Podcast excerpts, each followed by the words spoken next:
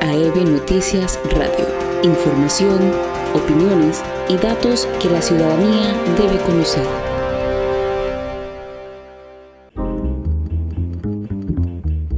Hora de un buen café informativo con realidad educativa y proyección gremial de la Asociación de Educadores Veragüenses, AEB. Información y análisis de fondo desde los intereses comunes de todos y todas.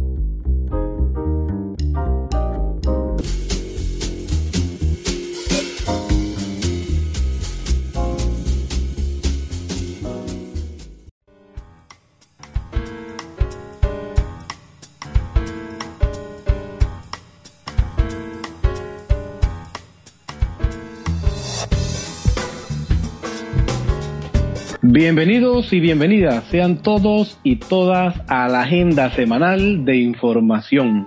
No se aparte porque hemos preparado una agenda muy interesante con noticias del sector educativo, culturales y sociales que usted necesita saber para ejercer una ciudadanía crítica y proactiva. Estaremos compartiendo con ustedes, queridos escuchas contenidos informativos y de análisis de la realidad educativa y sobre el acontecer nacional. Les recordamos que nos pueden sintonizar en las aplicaciones de Android, AEB Noticias, desde su teléfono móvil o entrando al sitio web www.aebnoticias.com. Iniciamos pues con la programación de hoy, noticias y análisis de fondo desde los intereses comunes de todos y todas.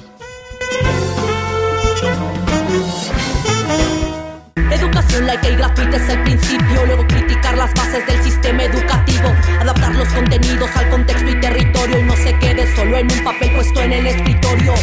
Ser incluyente de la cosmovisión y el lenguaje porque la labor docente va más allá de dar clases, involucrar a la comunidad entera y el proceso de aprendizaje no es exclusivo de la escuela. Usos y costumbres, tradiciones, medio ambiente, dejar la competencia y apoyar la comunidad. Eso vuelve a las personas responsables de su gente. Si esto no incluye su reforma, entonces ¿qué quiere cambiar? Educación al servicio del poder o educación para el pueblo que la viene a defender. Si no hay consenso no se puede pretender que sea justo lo que desde arriba quieren imponer. Ámbito educativo.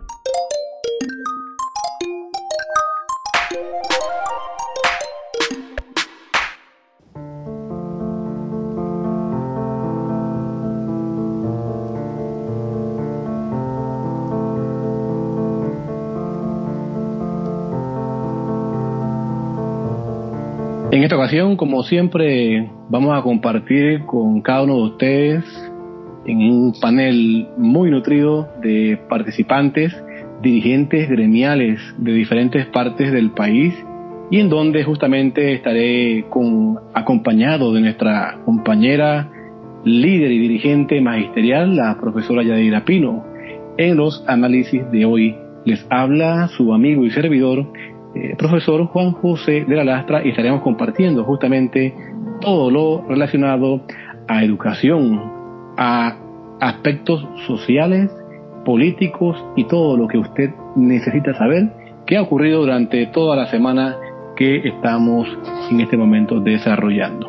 Justamente en el ámbito educativo, en el segmento 1 vamos a tener, aparte de informaciones, también denuncias en este primer punto muy importante queremos compartir con ustedes eh, justamente eh, informaciones de carácter educativo que quizás muchos de ustedes como educadores, padres de familia, inclusive este estudiantes que nos han dicho que nos sintonizan, que esperan la publicación de nuestro programa radial cada semana, eh, un entorno educativo bastante preocupante entre críticas, preocupaciones tenemos un marco general de debilidades de un sistema que hoy por hoy debería estar más consolidado que nunca. Sin embargo, hemos denunciado públicamente hace muchos años y continúa la denuncia de la falta de políticas públicas.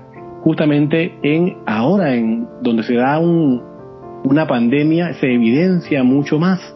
Para ello vamos a contar entonces con la compañera Yadira Pino, con la cual haremos un análisis eh, del marco general del sistema educativo en medio de una pandemia en donde se da justamente una conferencia de prensa esperada por miles de ciudadanos en este país y en donde no hubo más que respuesta, lo que quedaron fueron muchas dudas, incertidumbres y preocupaciones.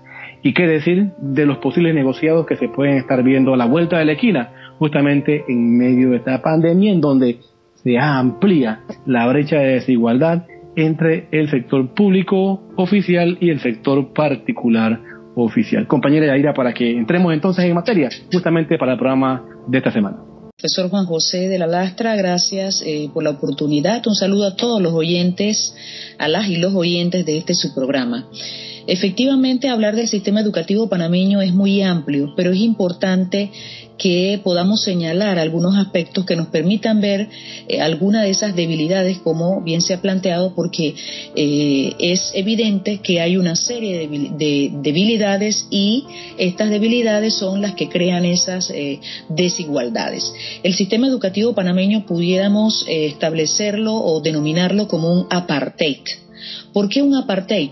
Porque definitivamente no hay el tratamiento adecuado como bien también lo señaló usted, desde políticas públicas. Las políticas públicas son eh, el qué hacer y cómo hacerlo.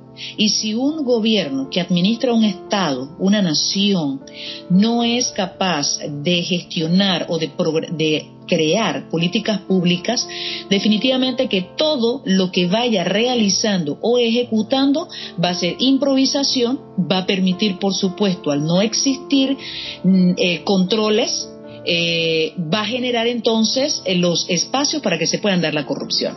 En este sentido, cuando hablamos del apartheid, que el sistema educativo panameño es un apartheid, es porque si bien es cierto, la constitución y la ley orgánica establecen que hay libertad de enseñanza, lo cierto es que la educación oficial tiene una serie de deficiencias o debilidades producto de los gobiernos que no solo no eh, crean políticas públicas, sino que además de eso hacen recortes presupuestarios Además de eso, los insumos que se necesitan para poder llevar a cabo una educación de calidad, eh, pues lo convierten en un negocio que al final se eh, transforma en corrupción porque las autoridades administrativas no tienen controles no le dan un seguimiento a estos procesos de compra y de venta y eh, por supuesto que esto es una gran debilidad en el tema de transparencia. Entonces, todos estos elementos eh, debilitan el sistema educativo panameño, convirtiéndolo, repito, en un apartheid. ¿Por qué un apartheid? Porque hay una desigualdad social. No se aprende de igual manera o en las mismas condiciones en, las eh, 16, 15 o 16 regiones eh, educativas que existen en el país. Y hay, por supuesto, las regiones comarcales, las regiones que están mucho más distantes, eh, que están marginadas y a las cuales pues le llega en menor cantidad cualquier tipo de, eh, digamos, inversión que se pueda hacer. Creo que es importante a manera de docencia este un programa que sabemos que la población, aparte de escuchar nuestro análisis, también escucha nuestra docencia y quisiéramos hacer un paréntesis breve para, para dar el significado de lo que es apartheid. Usted lo ha dicho muy bien. Eh, justamente recordamos a Nelson Mandela, eh, quien luchó por más de 50 años justamente en contra de este tipo de sistema político y social que se desarrolló en aquel momento en la República de Sudáfrica y en otros estados sudafricanos en donde este se basaba en la segregación o separación de la población por motivos raciales, étnicos, inclusive hasta económicos, y en el trato discriminatorio hacia la población negra. Usted ha señalado este concepto ahora en el entorno eh, donde se está dando evidentemente una educación elitista para pocos y una no educación para muchos. No interesa la educación de los demás, sino de los que tienen mucho más dinero. Solamente era para darle eh, esa connotación a manera de docencia para la población. Sí, es correcto. El apartheid es esto, es apartar, es aislar, es discriminar, es distanciar. Y por supuesto lo que ha venido ocurriendo con el tiempo, las, las eh, poblaciones que están ubicadas en lugares más distantes o en áreas eh, que esto no les llega, las condiciones de o los niveles de vida no son los mejores o no tienen los servicios públicos, eh, definitivamente que allí hay un apartheid, hay un aislamiento de el Estado en ese deber de brindarle las condiciones. Entonces en educación efectivamente ocurre lo mismo. Eh, hay ciertos componentes con los cuales hay que cumplir. Las condiciones de educabilidad no están en las mismas condiciones las escuelas de las comarcas o las escuelas de áreas campesinas o las escuelas de áreas rurales con las escuelas ubicadas en, la, en los centros, en las urbes. Igual, en las áreas céntricas o urbanas también hay centros educativos que no reúnen las condiciones que deberían reunir. ¿Y esto por qué ocurre? Porque por supuesto el presupuesto que se destina a educación no es el correspondiente con las necesidades. Entonces, se tiene a los centros educativos allí distantes de la inversión que debe hacer el Estado, que es un 6% del Producto Interno Bruto. Pero analizando los últimos cinco años, este, esta inversión solo ha sido del 3.3%, es decir, ha estado a duras penas. Correcto. Correcto, eso porque se hace una presión. Y eh, ese promedio, eh, o sea, ese 3.3% eh, sería entre 1.200 a 1.700 millones de dólares. En los últimos cinco años ha estado allí, en ese promedio de millones de dólares destinados a invertir en educación. justamente porque hay que hablar de este tema, hay que analizar en medio de la pandemia y los datos que usted ha dado, justamente una conferencia de prensa que yo creo que la población entera, el país entero estaba esperando el día ese a las 11 de la mañana para ver esa conferencia de prensa y ver mayormente eh, la población de lo que es el sistema educativo público oficial en espera de las respuestas correspondientes. ¿Cómo usted, cuál, fue la, cuál es su análisis de fondo de la conferencia de prensa de la ministra y yo no quisiera pensar que al final esto es el blindaje para diversos eh, programas o proyectos que vendrán eh, a manera de negociados, como ha pasado en otras administraciones, profesora. Correcto. La conferencia de prensa no vino sino a revelar las debilidades que ya, ya el sistema tiene, pero peor aún, que eh, nuevas autoridades, porque es un gobierno que apenas va a cumplir un año, eh, a pocos meses va a cumplir un año de administración, está repitiendo el mismo guion de los gobiernos anteriores. ¿Y por qué decimos esto? Porque este gobierno inicia diciendo o publicando que la educación es su estrella. Sin embargo, inicia con recorte presupuestario. Entonces, la conferencia de prensa que se realiza el 20 de abril reflejó más debilidad aún. Es decir, si ya, si ya es notorio que la educación oficial no tiene ni el presupuesto adecuado, no tiene las condiciones de educabilidad y hay toda una serie de negación de derechos, eh, aparte de eso, o sea, que refleja una desigualdad social, hay una, una, una brecha mm, todavía en estos momentos de eh, la pandemia con el COVID-19 eh, reflejada en el tema de la brecha digital. Es decir, ya hay una brecha social por las desigualdades que ya existen, una educación oficial que no se le invierte ni se determinan políticas públicas, pero además de eso, una educación particular subsidiada por el Estado que debe ser supervisada y no lo es que debe ser fiscalizada el uso de los fondos del Estado que se le subsidian a esta educación y tampoco se está haciendo. Entonces, la conferencia de prensa se da por una presión de la comunidad educativa en el área particular, porque la, en la educación oficial está totalmente negada a sus derechos en la vía de que no hay los mínimos recursos eh, que pudiesen haber estado en un momento en la educación particular eh, esto para tener una alternativa virtual y entrar en contacto los docentes con los estudiantes ante el hecho de suspensión de clase. Entonces esta conferencia de prensa, ¿qué, qué debilidades arrojó o evidenció? La brecha digital, que no es solamente entre el sector oficial y particular, sino que dentro del mismo sector particular cantidades de escuelas, 120 escuelas que tuvieron que cerrar porque no pudieron seguir manteniendo su administración, 250 escuelas eh, que no estaban cumpliendo entre comillas, con eh, algunos parámetros. ¿Por qué decimos entre comillas? Porque el Ministerio de Educación, esa es otra debilidad que se refleja, es que no tiene estándares. El Ministerio de Educación no tiene ningún un tipo de normativa que rija el tema de el uso de la tecnología o eh, la modalidad virtual como un complemento de la educación, ni en el sector oficial ni en el sector particular. Las otras debilidades que se, ah, eh, que se evidencian en esta conferencia de prensa es que se utilizó un lenguaje muy técnico que la población en general pues no la eh, pudo entender por, por los niveles en que se habló. Se deja claro también la, desprotección hacia los padres y madres de familia porque el tema del cobro de las mensualidades o los porcentajes a descontarles porque en estos momentos no tienen empleo o no tienen un ingreso también quedó, eh, en, eh, como le digo, sin resolver. Y fuera de eso, como el Ministerio de Educación no tiene, no tiene estándares, tampoco el Ministerio de Educación pudo definir la alternativa eh, virtual que cada escuela debe eh, o puede, tiene la oportunidad de utilizar. Lo dejó igualmente que al inicio, que cada una lo haga desde eh, sus posibilidades. Y el hecho de que ahora se llene un formulario para saber si reúnen o no reúnen, eh, digamos, los requisitos para poder brindar esta, esta modalidad, realmente es para calmar un poco las exigencias que se estaban dando y la discusión eh, que devela que la educación particular no es lo que nos han presentado durante todo este tiempo, la panacea, y que era pues lo mejor eh, y que estaba pues eh, cargando al Estado en esa vía porque no ha sido una educación de calidad.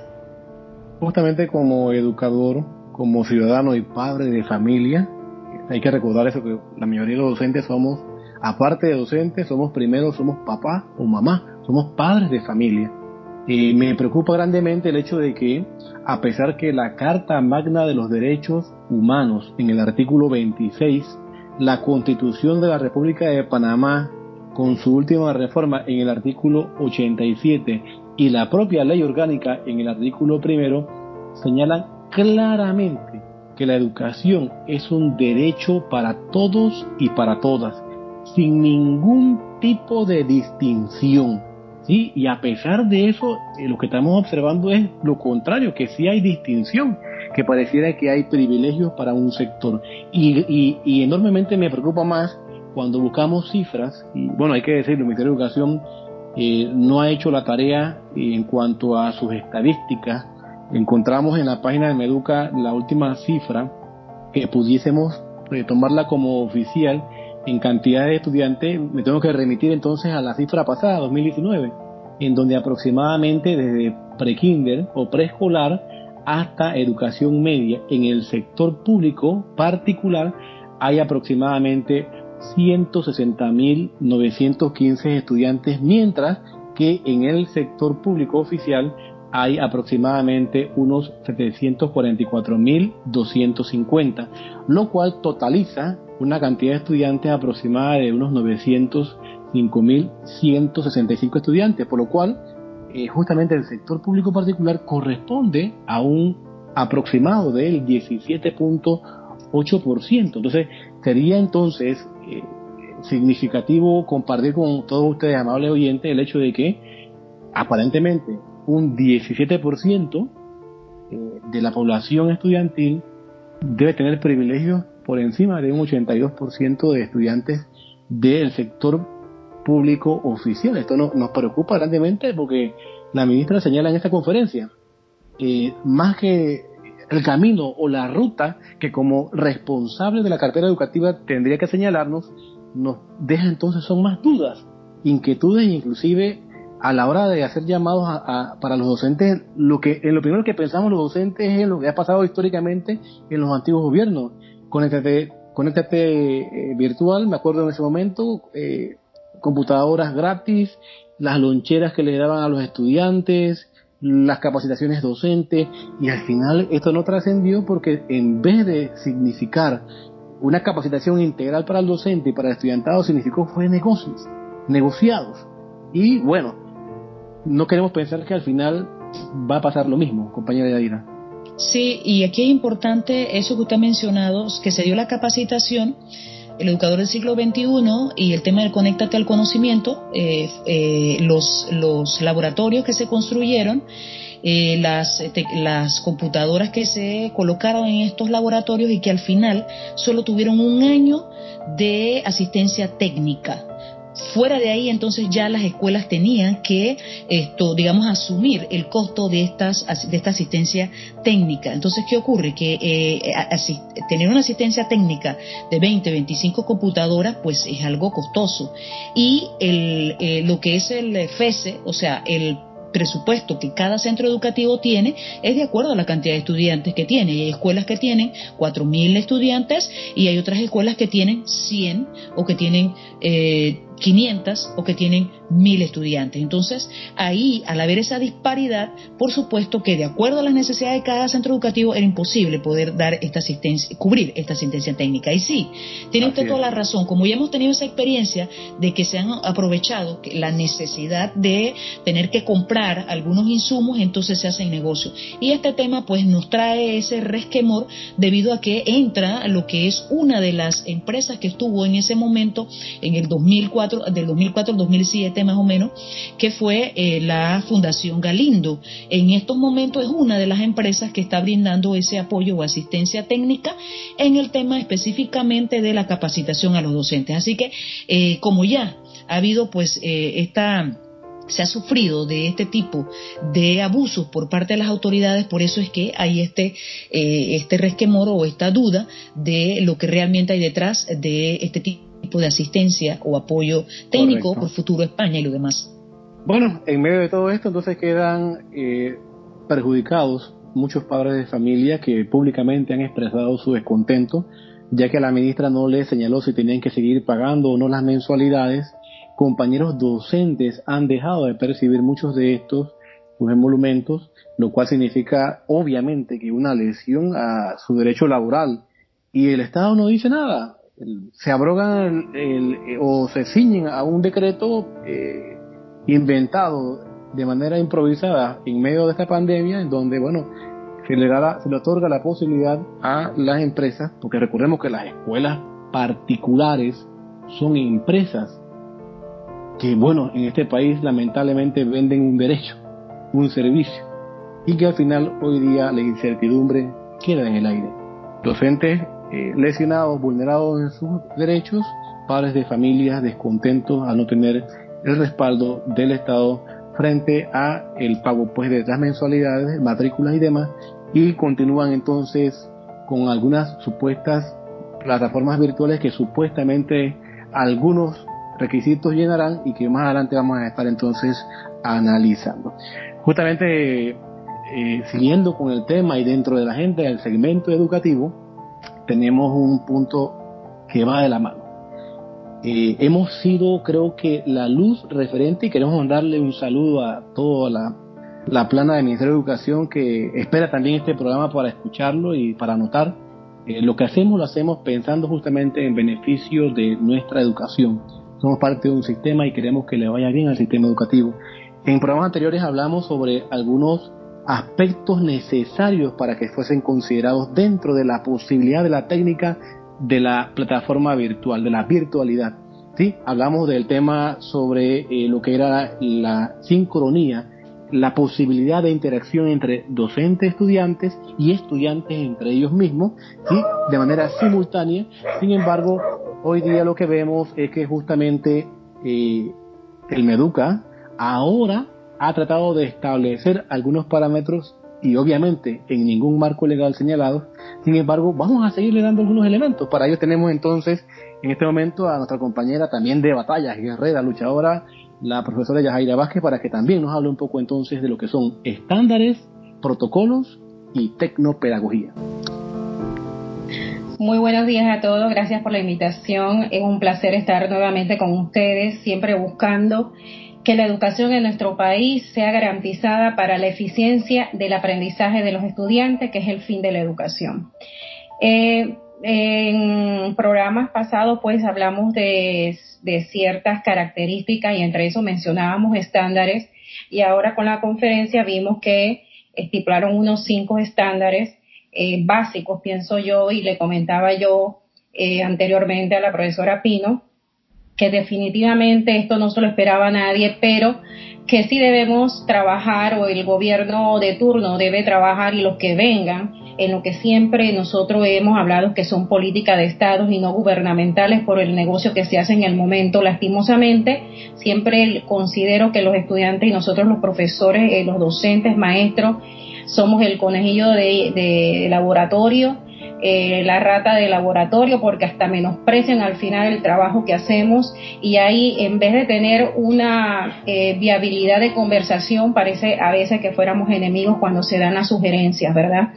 Eh, Pienso yo que el, en el programa pasado sobre los estándares hablábamos desde lo más básico que es el servicio de la electricidad hasta llegar pues a tener una plataforma amigable que cumpla con los requisitos sobre todo de que el chico pueda eh, y las chicas puedan, los estudiantes accesar a ella de una forma amigable y que los padres de familia no tengan este estrés eh, sobre el uso de la misma.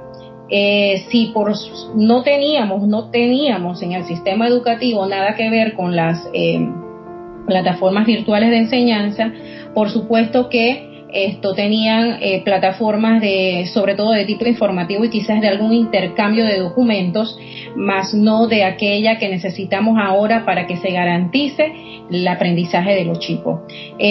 para ver esto, yo pienso que más que cinco hay que mediano y largo plazo en verdad y para el sector público, ¿por qué no tener una plataforma virtual que además de ser amigable cuente con la arquitectura o la parte esta técnica que se adquiere con la calidad que nos ofrezca para que los estudiantes puedan a través de estas herramientas que ellos que la misma plataforma ofrece desarrolle las competencias en los estudiantes con esas actividades asincrónicas o eh, como tareas que se dejan a través de la plataforma Igual aquí tenemos y necesitamos herramientas que nos permitan presentar los contenidos y las actividades de evaluación de, todo lo que el chico va aprendiendo. Es muy importante saber que estas plataformas virtuales tienen un derecho de autor o derechos digitales y que el intercambio de documentos la interoperabilidad que se dé dentro de la plataforma sea de calidad para no perder estos datos, para poder almacenar lo que es lo que se conoce como los repositorios dentro de las plataformas. Estos serían algunos de los estándares eh, que pienso yo que, también hay que, que analizar porque plataformas hay muchas, es como los calzados, puedes encontrar muchos calzados, pero no todos te van a ajustar a lo que deseas y a donde tú trabajas. También hablábamos de los protocolos, que no los vi, no, no vi que los mencionaran. Dar seguimiento es precisamente un protocolo, es una seguir reglas. En estos protocolos eh, tenemos que especificar cuál va a ser el rol del, del administrador y el administrador es el colegio que va a estar pendiente de cuál es el rol del docente para que las actividades que se den sean Em, didácticamente efectivas para ese estudiante, igual como si estuviéramos en el aula, eh, no cometer errores de que el aprendizaje vaya por otro camino, sea traumático para el estudiante, sino que el docente ya pasa a ser parte de lo que llamamos los tecnopedagogos. Ya nosotros ya vamos a pasar del pedagogo a ser tecnopedagogos en un futuro donde no se olvide que la tecnología es al servicio de la pedagogía. ¿Y qué es la pedagogía? Llevar el, proceso de enseñanza-aprendizaje de manera que los estudiantes pues alcancen los objetivos. Y también tenemos entre los protocolos cuál va a ser el rol de los estudiantes y el rol de los padres de familia para evitar que sean los padres de familia los que hagan los trabajos por ayudar, porque sabemos que todo esto es un estrés, sino que se haga con armonía. Esperemos pues que las autoridades eh, hayan tomado nota justamente de, lo que aquí se ha presentado, recordando pues que justamente esto es para que el sistema, en este caso esta técnica eh, informática virtual, tenga una mejor amigabilidad, sea amigable para el estudiantado y por supuesto también para el docente. Así que le agradecemos a la compañera Yajaira Vázquez, estaremos prontamente con otro tema con ella, dándole seguimiento justamente a estas actividades que al paso la ministra ha sacado pues como futuras actividades dentro del sistema educativo nacional. Bueno, en el segmento eh, vamos a tener en esta ocasión un pequeño paréntesis para una denuncia eh, justamente que viene de por parte de algunos padres de familia justamente en el tema del cual estamos estábamos hablando. Vamos a dar entonces la palabra a la compañera Fulvia Álvarez, que será la portadora justamente de esta denuncia de manera muy breve. Compañera Fulvia. Eh, profesor Juan José de la Lastra, eh, profesora Yadira Pino, eh, a todos nuestros oyentes el cordial saludo de siempre, Fulvia Álvarez les saluda. esta es una denuncia que nos llegó a nuestra línea, sobre todo de esto, un padre de familia donde dice que respetando la opinión de cada persona, eh, ellos, el colegio no mantiene la plataforma a pesar que es una escuela privada, es una madre de familia responsable. Y eh, la ministra habló sobre el caso de salubridad en los colegios y es de conocimiento de todos que eh, hay escuelas, sobre todo privadas, que no tienen una medida de higiene en los baños. Es muy cuestionable, simplemente eh, han dejado pasar y no han luchado por el aseo e higiene. Muchos niños eh, sufren de problemas de alergia, dificultad respiratoria y demás tipos de enfermedades. Eso nos preocupa grandemente. También la madre de familia eh, y el padre, que también escribió esta línea, afirma que no se está proporcionando eh, ni jabón ni gel alcoholado. Somos eh, los padres de familia que asumimos estos gastos.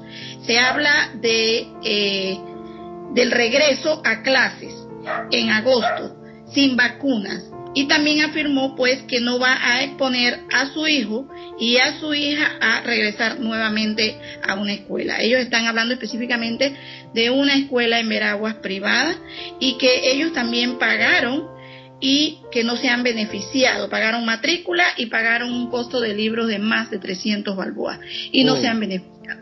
Esta es la queja y la denuncia que tiene eh, y la actitud de estos padres de familia.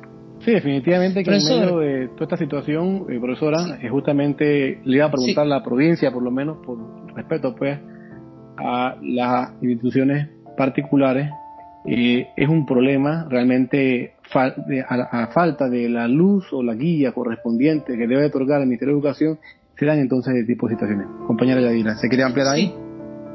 Sí, eh, bueno, en el próximo programa pudiésemos eh, tratar este tema con mayor profundidad, pero es precisamente lo referente a sanitización, es decir, eh, que esta preocupación de los eh, padres y madres de este colegio en Veraguas están, eh, si es correcto, está muy atinada, es una preocupación no solamente de, de ellos, sino también nuestra como docentes, porque hay una exposición cuando hay algún tipo de eh, situaciones en el ambiente o algún tipo de, eh, digamos, elementos físicos o químicos o ambientales que ponen en riesgo la vida de los que estén dentro de un espacio, esto requiere un plan de gestión de riesgo, esto requiere un programa también de eh, salud laboral y ocupacional y requiere, por supuesto, un plan de emergencia en el tema sanitario.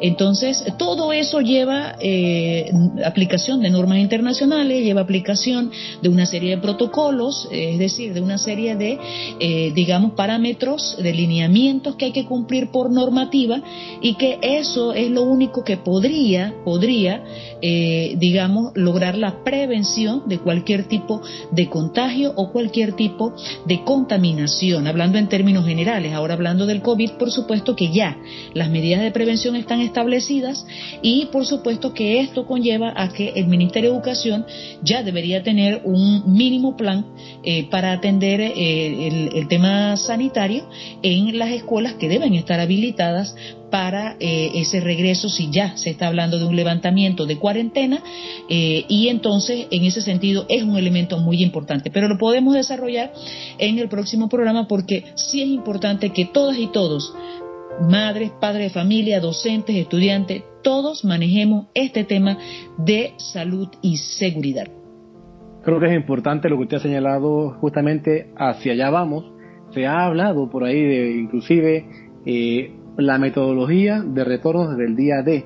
Sin embargo, en materia educativa no se ha hecho ningún tipo de disposición frente a esto. No hemos escuchado a la ministra en una conferencia donde pudo haber señalado que se están trabajando en esa vía. Sin embargo, sabemos que como ciudadanía tenemos entonces que impulsar que se tomen medidas al respecto. Eso se denomina en nuestro lenguaje eh, iniciativa ciudadana. Bueno, con esto entonces cerramos el segmento número uno sobre el ámbito educativo.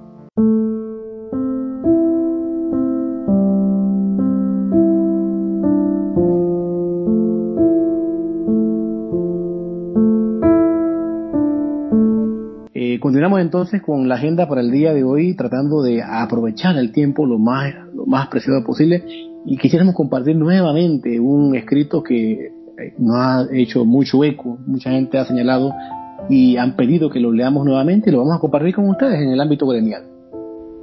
El ejercicio de la profesión docente en Panamá no cuenta con el 90% de los derechos que hacen posible calidad laboral en el sector. Derechos que son consustanciales al ejercicio de la libertad de asociación.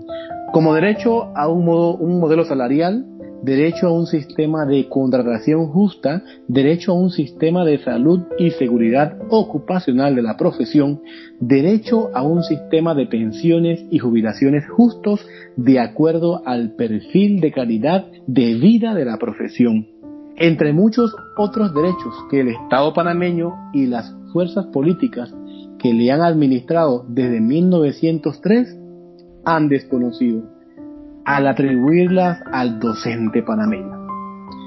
Justamente por el contrario, la crisis que ellos mismos han provocado en la educación siempre intentan atribuirla al docente panameño cuando el docente es solo la fuerza laboral del sector y no tiene que ver con gestionar institucionalmente la educación pública.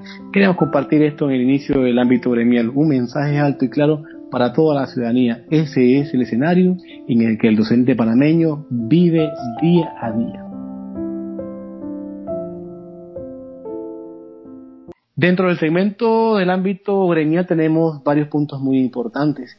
Entre el primero de ellos, justamente, eh, algo que viene de secuela de la conferencia de la ministra, ella habló justamente de unas capacitaciones virtuales a nivel nacional hemos hablado y lo ha señalado la compañía de Aira que hemos, tenemos temor y dudas frente a cómo se está llevando a cabo este tipo de contratación. Sin embargo, para ello vamos hoy a contar con la participación de la profesora eh, Elia Rosales eh, para que nos diga pues su experiencia, eh, si hubo alguna limitación y las expectativas.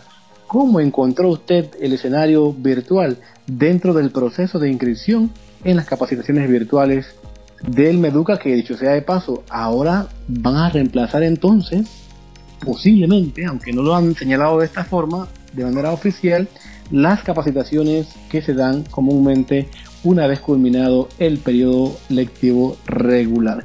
Compañera Elia, adelante. Hola, muy buenos días, profesor José de la Lastra, profesora Yadira, compañeros todos.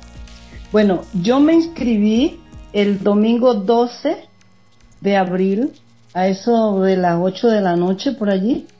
Eh, para el domingo, se fue el domingo 12, para el, el 15, miércoles 15, me manda una, eh, me inscribí, perdón, me inscribí en una página que decía educaciondigitalpanamá.com, donde estaban, habían cursos de todos eh, de todas las horas, había de 2, de 5, de 30, de 40 horas. Bueno, lógicamente logré inscribirme eh, en uno de 40 horas. Fue fácil la inscripción, muy accesible la inscripción.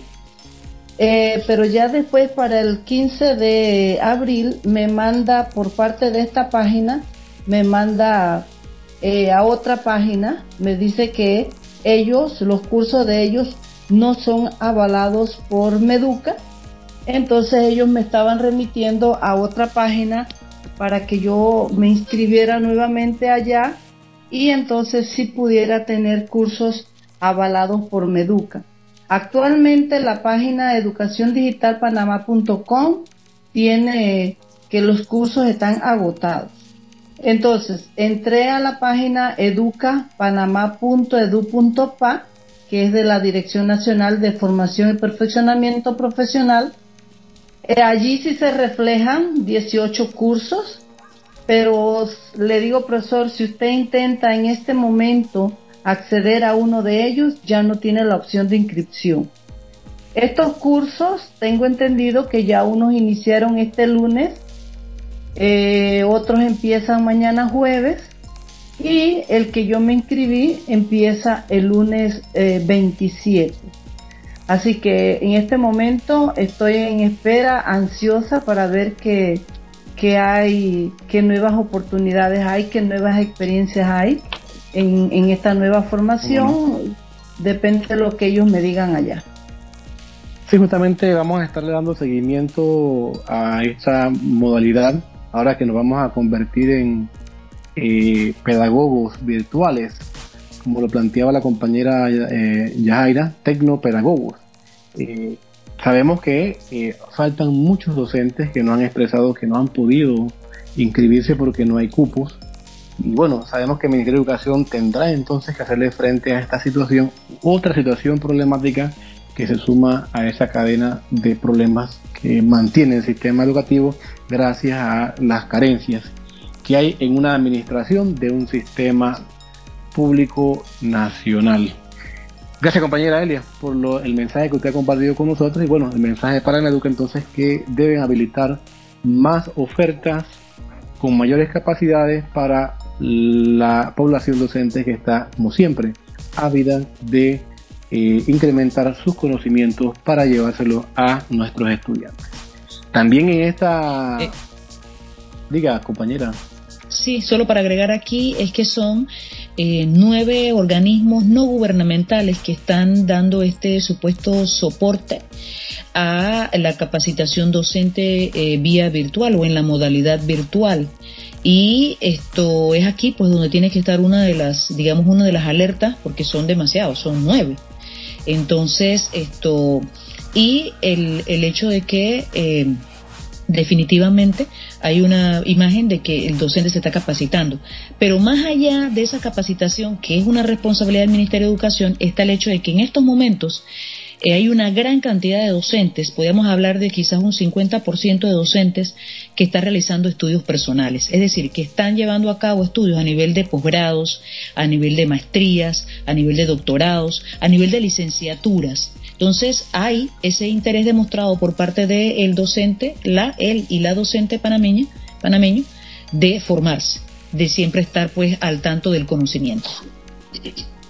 ¿Cómo no? ¿Cómo no? Como no, compañera, gracias por ampliar la información y bueno, estaremos dándole seguimiento entonces justamente a esta nueva modalidad presentada por el gobierno y el Ministerio de Educación. También en el segmento gremial queremos compartir también una denuncia. Justamente la compañera Fulvia trae la voz de algunos compañeros docentes. Compañera Fulvia, adelante. Así es, buenos días a todos los oyentes de este prestigioso programa. Tenemos eh, aquí una carta que nos envió una docente donde nos dice Santiago 20 de abril, programa radial Café Informativo. El tenor de la nota dice lo siguiente, todos los docentes con experiencias en seminarios virtuales sabemos que el procedimiento posterior a lo expuesto es que se envíe el correo electrónico personal de cada docente, las instrucciones o un link con la dirección de plataforma que utilizamos para desarrollar los contenidos. Sin embargo, hoy amanecimos sin ninguna información en los correos. Pasó todo el día en el cual el nivel de estrés aumentó en muchos docentes, los cuales siempre guardan el valor de la responsabilidad y la disposición de aprender. Para poner en práctica, en pocas palabras, jamás se dio inicio a ningún seminario, por lo menos en lo que nos inscribimos y nos basamos en lo que no se dio el inicio porque jamás recibimos el correo electrónico o un mensaje a nuestros celulares informándonos absolutamente nada. Eh, la docente recalca que quiere expresar que los compañeros y yo nos encontramos sumamente decepcionados del sistema una vez más, ya que confiamos en que los procesos improvisados habían acabado y que el docente sería tratado con respeto en esta jornada. Nos incomoda de manera estar divagando en posibles soluciones para eh, los seminarios cuando Meduca es el ente organizador en el que debe dar los, los lineamientos o instrucciones claras para iniciar dicha jornada virtual. Escuchamos a la ministra en su conferencia de prensa comunicado, comunicando que la capacitación del 21 eh, mil docentes habían iniciado hoy y nuestra pregunta es ¿dónde, cómo y cuándo? Porque ningún docente ha, recibido instrucción alguna. Exigimos al Ministerio de Educación, específicamente a la ministra de Educación, un poco más de respeto para los docentes que ya que en los últimos días hemos sido víctimas de señalamientos muy duros sin justificación alguna, ya que el docente panameño deja la vida en sus áreas de trabajo por la educación de este país. Aquí firma atentamente profesora Paola Villedas Ellis, profesora de biología, cédula 9706 1061. Esa es la denuncia. ¿Cómo no? Como no, gracias, gracias compañera por compartir y a la compañera que justamente ha enviado esta nota para conocimiento de toda la membresía nacional docente. Sí, efectivamente, también tenemos, y más adelante lo vamos a ver, una, un espacio, un número de teléfono, vamos a, actualizarlo con otros números más para que usted tenga la posibilidad de extender sus inquietudes, sus preguntas y también sus denuncias. Bueno, continuando con la agenda del ámbito gremial, justamente tenemos la participación de la profesora Yadira Pino eh, en medio pues de esta pandemia. Aún continúan eh, justamente algunas denuncias y quejas de compañeros que no han recibido sus pagos a pesar que fueron seleccionados en el concurso 2019 para el 2020. Y justamente para hablar de las condiciones docentes contratados, vamos nuevamente con la compañera Yadira Pino. Sí, en este sentido, el profesor y compañeros que están participando del programa y quienes nos escuchan en estos momentos, es importante señalar el tema de las condiciones laborales, porque dentro de las condiciones laborales está el tema salarial. Y hay una gran preocupación porque hay docentes que desde el inicio del año pues no han recibido eh, sus cheques, ellos cobran por cheque, no lo han podido recibir. Pero además de esto, y reiteramos que ya enviamos eh, nota y, un cuadro donde estaba pues detallado eh, todo tipo de información para poder hacerle llegar eh, los cheques a estos docentes. Pero además de eso, queremos ver el tema de las condiciones en las que se encuentran en estos momentos, por ejemplo, docentes TEFA, o sea, que fueron nombrados en condición TEFA, es decir, tiempo hasta finalizar el año. Docentes que se les nombró como eh, para cubrir una licencia, ya sea por estudio, ya sea por eh, gravidez, eh, o sea, supliendo un docente o reemplazando un docente que está estudiando o una docente que está embarazada y va pues a dar, hacer su alumbramiento. Entonces también está el tema de los docentes de la tele básica hay una gran cantidad de docentes que no son permanentes en el sistema y que en estos momentos están en un limbo total. Estas denuncias nos han llegado sobre todo del área de Coclé. Estos docentes aproximadamente están entre unos 50, 60 docentes que están sufriendo esta situación. Están en un limbo, no han recibido nada, no saben cómo va a ser su condición y tampoco pues han recibido un solo centavo. Pero también queremos referirnos al tema de los contratos en el sistema particular para los docentes porque las y los docentes en esta área también han quedado desprotegidos. Eh, por ejemplo, las 120 eh, escuelas que han cerrado en eh, escuelas privadas eh, es importante para nosotros tener esta, eh, digamos, un contacto con estos docentes. Ya hemos estado, pues, eh, promocionando o dando a conocer públicamente ese espacio a través del sistema de defensoría laboral para que ellos se contacten y de esa manera hacerle una asistencia. Porque ya hay, pues, docentes de esas 120 escuelas que están afectados y están en estos momentos quizás en una total indefensión eh, o en un ámbito quizás no definido los docentes de las 250 escuelas que están en espera de si van a continuar o no con este tema de la asistencia virtual eh, a la educación en, eh, en ese sentido a través pues, de la conferencia de prensa que se realizó. Entonces nos preocupa esto porque realmente son personas que dependen exclusivamente de este ingreso y los, las y los docentes que elaboran en las escuelas privadas, la mayoría, quizás, quizás pudiéramos referirnos a un, entre un, a un 60-70%, sus salarios no son consecuentes con las exigencias eh, que le hacen pues los dueños de estas, de estas empresas, de estas escuelas o los administrativos. Entonces hay, hay una serie de violaciones a las condiciones laborales eh, de estos docentes, de estas docentes también, y nos interesa pues eh, es importante para nosotros que ellos sepan, ellas y ellos sepan que cuentan con un espacio para no solamente hacer las denuncias, sino también para darle una asistencia y que no se sientan desprotegidos. Es lo que queríamos presentar por el tema de los contratos. Y Fíjense que en este sentido hay una situación que se agrava. Ya había un, eh, eh, un decreto 81 que le permitía a las empresas el suspenderle los contratos eh, hasta abril, eso era hasta el 20 de abril. ¿Y qué sucedió? Que ya se hizo eh, eh, un nuevo decreto, el decreto 95, que es el que entonces amplía a 30 días esa suspensión de los contratos. Entonces, esta es una situación que realmente es preocupante por eh, no solamente el ingreso, sino que también son personas que tienen sus compromisos de deuda y en estos momentos tampoco pues tienen cómo hacerle frente ni hay un panorama pues muy claro al respecto. Así es, compañera Aira. Un panorama bastante eh, opaco frente a esta situación que se ha vivido y que no ha merecido un compromiso real por parte de las autoridades.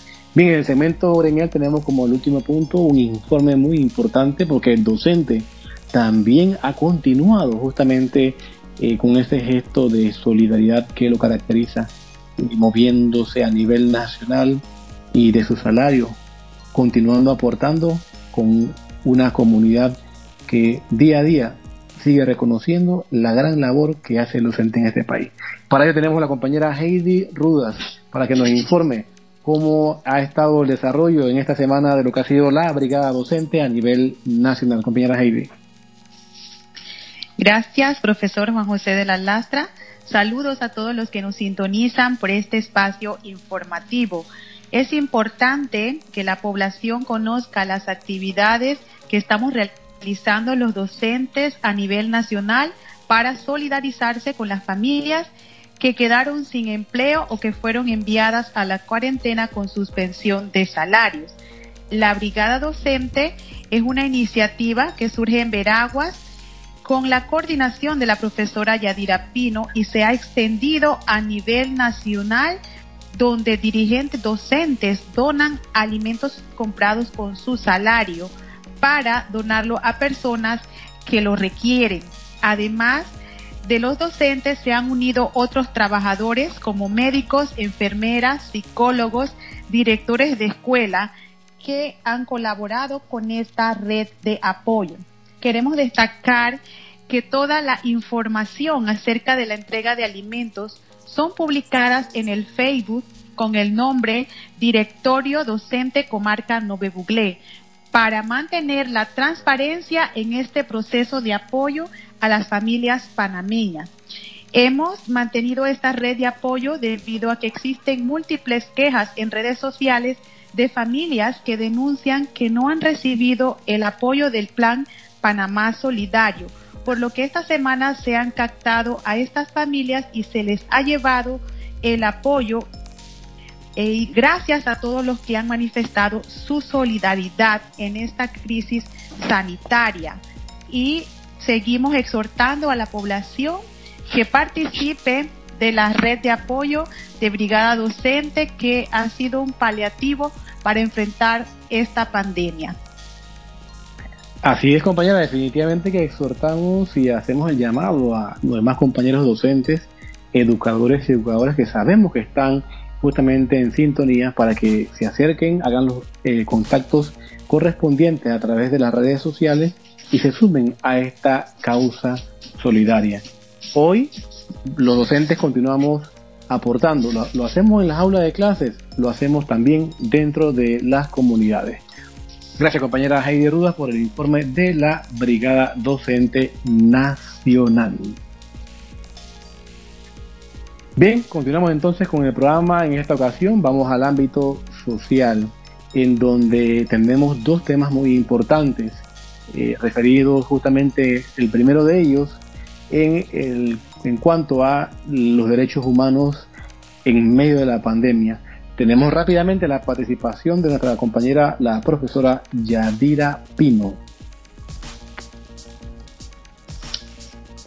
Como no, profesor, en este tema pues eh, es importante eh, la claridad de que los derechos humanos están reconocidos eh, a nivel internacional. Existe pues la CIDH, que es la Comisión Internacional de los Derechos Humanos o Interamericana de los Derechos Humanos y que la misma pues ya ha hecho en diversos momentos de crisis esto en los diversos países ha levantado informe de cómo los estados han en el momento de la crisis han violentado los eh, derechos humanos. Entonces, por eso es que es importante para nosotros en este momento de pandemia eh, por el COVID-19 plantear eh, que en nuestro país los derechos humanos se han venido violentando.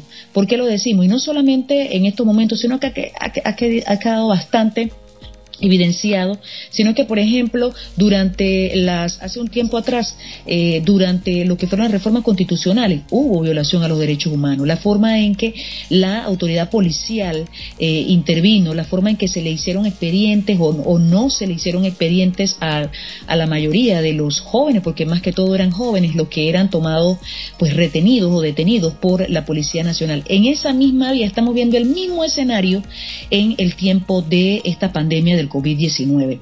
Vemos cómo hay eh, toda una serie de, de utilización del aparato policial, de todo el sistema policial hacia una comunidad eh, o hacia una parte de la población que no ha podido cumplir con la cuarentena precisamente por la desprotección que el Estado ha, en que ha dejado a la población. Es decir, población que está saliendo a hacer algún tipo de trabajo informal para poder llevar la comida a casa porque no tiene, no ha recibido ni bono ni tampoco ha recibido eh, pues la bolsa de comida que el supuesto eh, Fondo Panamá Solidario pues se ha destinado para eso, 228 millones de dólares queremos recordar.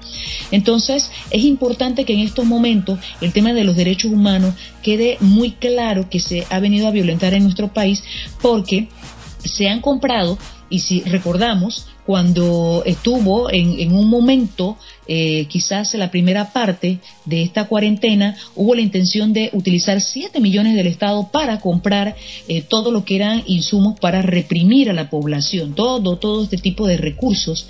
Eh, y por la presión de la sociedad panameña, entonces se quedó hasta allí esta contratación o esta licitación pública.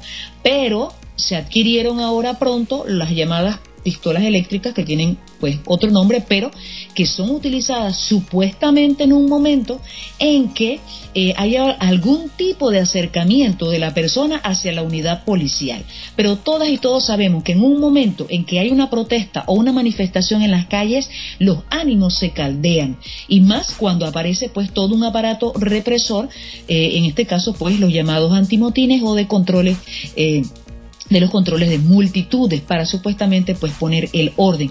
Pero es que realmente no hay un orden en estos momentos porque hay una violación a los derechos humanos, personas que tienen hambre, que no tienen que comer, personas desempleadas eh, que no saben cómo le van a hacer frente a las deudas. Entonces hay una serie de violaciones y más cuando se ha ampliado este tema de la suspensión de los contratos y que incluso, incluso eh, lo que veníamos escuchando por algunos juristas es de que ya no se está no se está eh, necesitando que el, el empleado o el trabajador trabajadora eh, tenga pues la firma dentro de esta suspensión. Entonces son toda una serie de situaciones que definitivamente pues eh, son el reflejo de la violación de los derechos humanos y que pues la coordinación de los derechos humanos que estuvo presente llevando todo un, una recopilación de todo lo que se dio en la reforma constitucional está trabajando para precisamente presentar un informe en esta vía eh, durante el tema de la pandemia y esto de esta forma pues eh, reclamar al Estado, el tema de eh, resarcir, el tema de la verdad y el tema de, por supuesto, hacer justicia. Es lo que queríamos decir en, este aspecto. Sí, definitivamente que vamos a estar también dando seguimiento a este tema, un tema que es recurrente en los gobiernos que desconocen los derechos del pueblo. Tenemos también dentro del ámbito social eh, justamente un llamado que se está haciendo de manera metodológica. Se ha presentado por parte del presidente de la República una metodología que está en estudio en este momento para levantar la cuarentena. Para ello vamos a contar con el análisis de la compañera Yadira y de la profesora María Peña desde el área de Panamá Oeste. Compañera, adelante.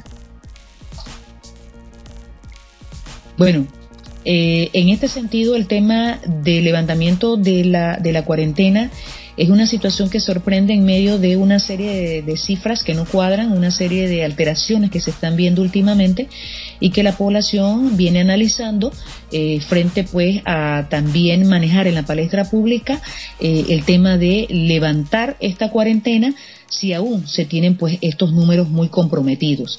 Eh, esto luego de este anuncio de lo que fue el Comité de Salud o la Comisión de Salud que está llevando esta situación sanitaria, eh, realmente pues la reacción en las redes sociales por la mayor parte de la población fue eh, un rechazo rotundo porque está, se está evidenciando que hay una presión del sector empresarial, empresarial de grandes empresarios y que eso es lo que está motivando a el tema de eh, levantamiento de la cuarentena y no tanto el tema de que ya haya un control sobre eh, el contagio y su propagación con este virus. Así que este es un tema muy delicado y sobre todo porque si hay 200 millones de dólares destinados al fondo de mm, Panamá Solidario, se tiene utilizando los fondos de ahorro Panamá y se han destinado, fíjense, son 76 mil dólares para las juntas comunales de lo que son las partidas de centralización, más eh, esto aproximadamente, aproximadamente entre 30 a 40 eh, eh, mil millones más, eso son arriba de los 100 mil eh, los 100 mil millones que están recibiendo, pues esto las juntas comunales para supuestamente hacer llegar estas ayudas a la población. Y sumado a eso están 1.300 millones de préstamos eh, que, se que solicitó el presidente de la República a el Banco Interamericano de Desarrollo. Todos estos dineros hasta ahora no se ha demostrado la transparencia de los mismos, no se ha mostrado tampoco, más allá de los decretos, un control en el uso de estos fondos. Entonces, ya se está hablando del levantamiento de la cuarentena, hay población a la que no le ha llegado ni bono, ni comida y no se han justificado el uso de estos miles de millones. Entonces aquí es donde está realmente pues lo delicado porque cómo hacerle frente pues eh, a este tipo de situación donde hay una violación por supuesto de los derechos humanos, pero sí ha habido una celeridad por endurecer las sanciones a quienes no cumplan con la cuarentena establecida por el gobierno, que son de 5 a 8 años.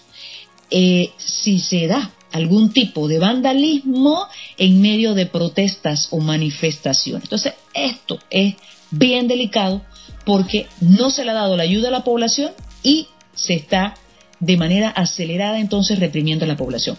Ojo, porque estamos frente a una sociedad vigilada, controlada. Nos tienen controlados porque nos tienen en casa a la mayoría de la población y nos tienen vigilados porque efectivamente pues tienen la seguridad del Estado que ya ha invadido nuestra privacidad, ya se dio en el gobierno del señor Martinelli, se dio en el gobierno del señor Varela y por supuesto en este gobierno eh, del señor Ento Cortizo y el gobierno PRD, pues definitivamente sabemos que también estamos siendo vigilados. Pero estando todos en casa y conectados, estamos mucho más vigilados. Por eso este tipo de medidas, porque al levantar una cuarentena, la, la, la población se puede volcar a hacer el reclamo frente a lo que no tiene y cómo hacerle frente al hambre y a las deudas.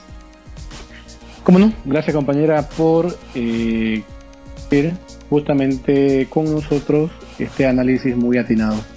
De esta forma cerramos entonces lo que es el ámbito social. Vamos entonces al ámbito o el segmento de defensa laboral. Le recordamos a los docentes del país que pueden seguir enviando sus consultas al WhatsApp del Sistema de Defensoría Laboral a los números 6684-1669, 6684-1669 o al 6525-3989, 6525-3989. Envíe sus consultas en texto o audio indicándose con sus generales, cédula, centro escolar donde labora y describiendo con detalles sus problemas laborales, sean de carácter individual o colectivo. El sistema de defensoría laboral le responderá y orientará a la brevedad posible, según la premura del caso. Y en todo caso, si el caso requiere apoyo en tramitación o, o con la presencia de algunos de nuestros representantes gremiales, le atenderemos con celeridad.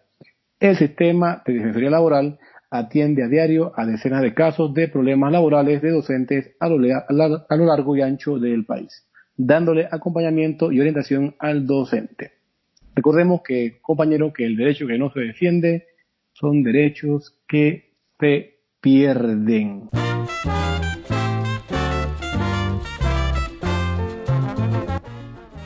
Bueno, entramos a uno de los segmentos más esperados el segmento Feliz cumpleaños. Justamente hoy llegamos a uno de esos momentos más importantes de la vida de las personas. Un segmento donde les extendemos un fraterno saludo a todos los cumpleañeros y cumpleañeras de hoy. Y por supuesto le dedicamos una hermosa melodía de fondo para muchas felicidades. Para ello tenemos a la profesora Fulvia Raquel Álvarez, quien en el día de hoy nos presentará los cumpleañeros de la semana. Adelante, compañera Fulvia Raquel Álvarez. Sí, buenos días nuevamente, compañero Juan José. Los cumpleañeros, bueno, tenemos hasta el Colegio Héctor Gallego de San Juan al profesor Fidel Delgado, director de ese prestigioso plantel, a la profesora Ana Pinzón, que estuvo de cumpleaños, también tenemos a la profesora Olga Sajel, que cumple el próximo viernes 24 al Colegio Belisario Villar Pérez. También tenemos saludos muy cordiales hasta Boquete, al joven Edgar Caballero.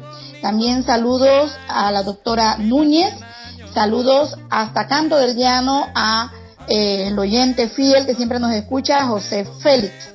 También un cordial saludo al doctor Elías Santiago, director del Centro de Salud de la provincia de Veraguas. También cumplió años en el mes de abril el profesor Narciso Rujano, director del Colegio Belisario Villar. También los saludos muy cordiales a todo el personal docente administrativo y educando en sus bodas de oro, 50 años, el Colegio Rafael Quintero Villarreal de Ocú y su directora, profesora Daisy Barría, saluda a todo su personal. También cumplió 33 años de existencia al servicio de la comunidad educativa el Centro Educativo Belisario Villar Pérez. Saludos muy cordiales a todo su personal, docente, administrativo y educando. Bueno, estos son los felices cumpleañeros. Que Dios le ponga más años a su vida y no más vida a sus años. Saludos y para el próximo segmento pues seguiremos felicitando. Que la pasen súper bien en familia. Quédate en casa.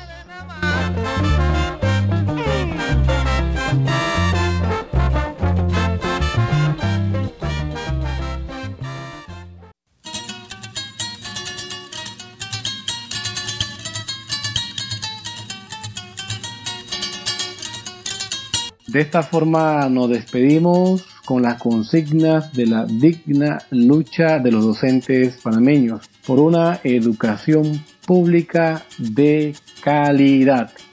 Quien no se atreve a luchar no, merece, educar. Derecho que no se defiende. Derecho, que, se pierde. Para luchar por nuestros derechos tenemos que conocerlos. Hasta la próxima semana.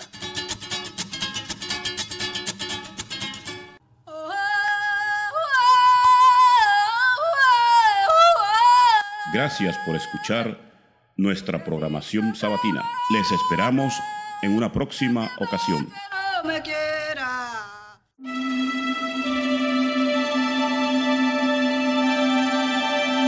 AEB Noticias Radio. Información, educación, culturas. Sigue la programación de AEB Noticias. Descarga nuestro app. Suma tu proyecto de audio o podcast a la programación de AEB Noticias Radio.